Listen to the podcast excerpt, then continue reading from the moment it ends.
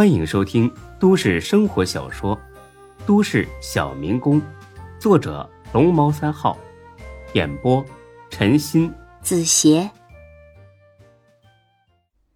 第九百零三集。嗯，确实是个好消息，但是也有潜在的担忧。万一他哪天醒了，恐怕还是不会放过你们，还是得未雨绸缪，小心驶得万年船嘛。大飞呢，毫不在乎的笑了。哎呀，我觉得他还是别醒的好。虽然现在是竹饮，至少还喘气儿，能保住命。真要是醒了，恐怕当场就得气得一命呜呼。啊？为什么？我都打听清楚了。楚天出了事以后，他手下的人明争暗斗，都想把他取而代之，闹得不可开交，四分五裂。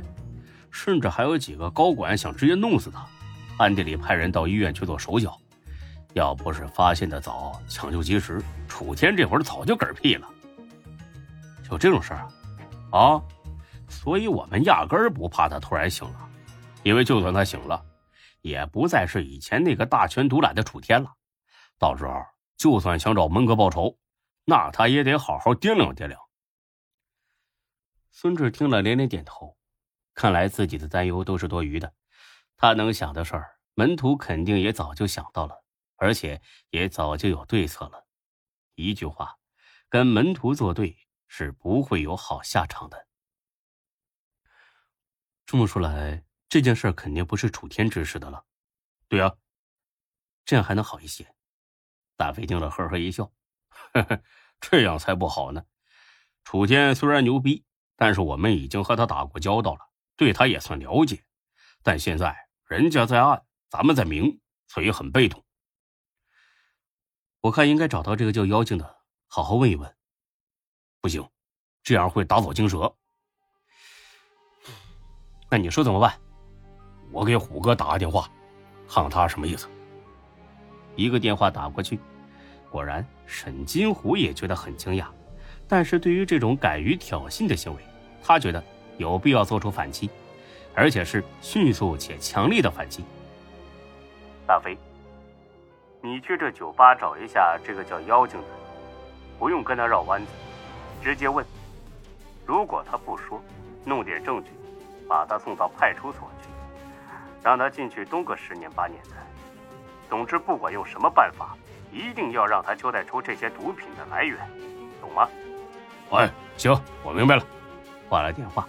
大飞很是得意，明察暗访他不擅长啊，设套忽悠人他也不怎么专业，但是逼供，这可是他的拿手好戏。哎，你瞅瞅，还是虎哥有气魄。走，咱俩直接去找这个叫妖精的，我倒要看看这小子是不是吃了雄心豹子胆。你现在不怕打草惊蛇了？不怕，虎哥说了，既然这人这么嚣张。这么牛逼，那咱们更要大张旗鼓的去找，要跟这帮王八蛋硬碰硬，让他们好好明白一下这一世到底是谁的地盘。孙志竖了竖大拇指：“大佬就是大佬，俺有魄力，就俩字儿牛逼。”嗯，那孙美荣他俩怎么办呢？那个叫刘大同的，不会失血过多死了吧？哎呀，放心吧，就是伤了点皮毛啊，看得很吓人。没什么大不了的。再说了，会有人给他处理，死不了。先关几天，等他醒了，问清楚之后再送派出所。那行，那咱们俩现在就去一幺九八。大飞呢，本来打算多叫上几个小弟，不然上门找事儿被人堵住打一顿，那就不好玩了。但是，一想到有孙志同去，他的胆子立马壮了许多。毕竟，就这孙老弟这拳脚。打趴十来个人，那毫无压力。走，咱们俩会会这帮王八蛋。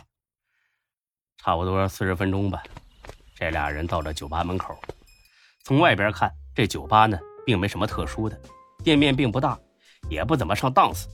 进去一瞧，更是普通的很。因为是上午，顾客少，只有一对情侣模样的年轻人呢，在卡座里喝酒。舞池里边也没人蹦迪。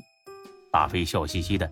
冲着俩人走了过去，呃，你们好，呃，打扰一下。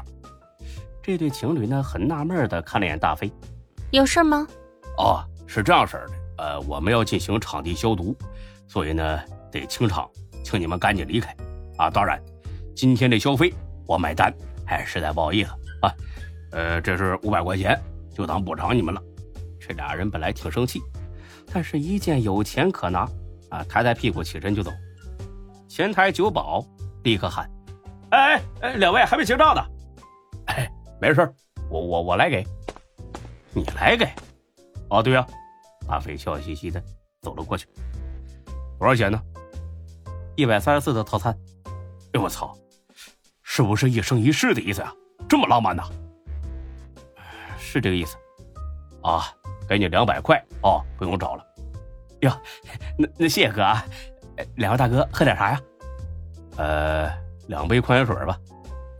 啊？来酒吧喝矿泉水？大哥，您不是逗我的吧？好歹来杯啤酒啊！今天不能喝啤酒，喝多了耽误正事儿。听您这意思，还有别的事儿啊？哎呀，要不咋说你聪明呢？确实有别的事儿。呃，我们呢想来买点东西。什么东西啊？就就就是那个，那个是哪个呀？哎，我操！就就毒品吗？非比非得逼我说出来呀？这酒保很警惕的看了他俩一眼。大哥，你真会开玩笑。我们这是酒吧，怎么可能有这种玩意儿呢？大飞也不急，掏出钱包，抽出一沓钱，差不多呢一千块。来，拿着，买盒烟抽啊！大哥，您太客气了，那那那就谢谢您了。嘿嘿嘿，小意思，小意思啊。呃，小老弟儿啊，现在。能跟我说实话了不？可我们这儿真不卖这东西。啊。你小子倒是挺警惕啊！放心吧，啊，我们不是来找事儿的，熟人介绍来的。那谁，呃，刘大同介绍我们来的。这小子愣了一下，呵呵笑了。我不认识刘大同，你不认识啊？你们经理认识，就那谁，就妖精嘛，我俩。刘大同好朋友，他介绍我们来找妖精买货。你也知道，四大门徒这个王八蛋龟儿子出现之后，想在 J 市买点货太他妈难了。哎，好不容易打听你们这边有路子，所以赶紧跑过来买一点。我不瞒你说，我都好几天没碰了，我再不整两口，我他妈就得跳楼了。我这小子犹豫了一下。眼珠子滴溜溜的转了几圈，呃，那你两位稍等，我去打个电话。哎哎，打打打，告诉妖精啊，只要货好，钱儿不是问题啊。而且呢，我还能给他介绍买家，让他大赚一笔。哎，那你两位稍等。说着，这小子去一边打电话。孙志碰了一下大飞的胳膊。哎，刚才骂门哥骂的很过瘾呢。大飞挑了一下眉。哎呀，成大事者不拘小节，你瞧好吧啊！妖精肯定会见咱们的，见面之后先套一下他这话，如果他不上当，绑起来带回去慢慢审，到时候你把他扛车上，我断后。得了吧你，还是我断后吧。哎哎，算了算了，呃，咱俩一块儿也行。本集播讲完毕，谢谢您的收听。欢迎关注主播更多作品。